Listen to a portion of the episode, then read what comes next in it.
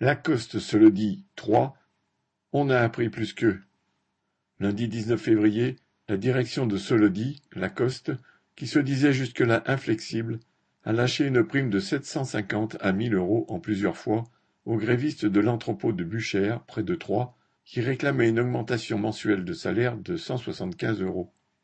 Même si cela ne représente pas une augmentation de salaire, ces primes n'auraient pas pu être obtenues sans la mobilisation face à Lacoste, dont le président Thierry Guibert a annoncé vouloir atteindre les 4 milliards d'euros de chiffre d'affaires à l'horizon 2026.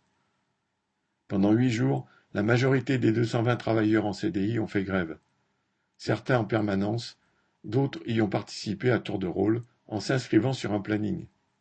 Laissant libre les deux entrées du personnel, un piquet de grève a empêché tout camion d'entrer ou de sortir du site. Il est devenu le point de ralliement de la mobilisation, jour, nuit et week-end compris.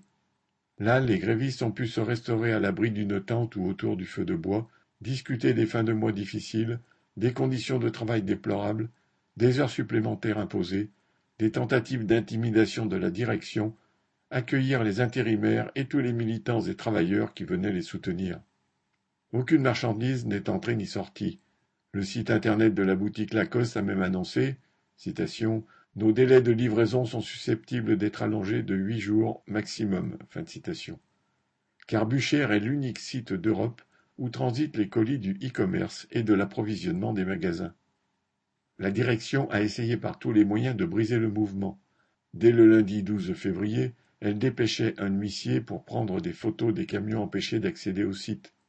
Elle tentait d'isoler les grévistes en menaçant les intérimaires d'être blacklistés s'ils passaient au piquet. Mercredi 14, elle annonçait accepter d'ouvrir les négociations à condition que le piquet soit levé. Le lendemain, elle convoquait des groupes d'une dizaine de salariés pour tenter de les diviser, de les dresser contre les délégués et devait rapidement renoncer à sa manœuvre.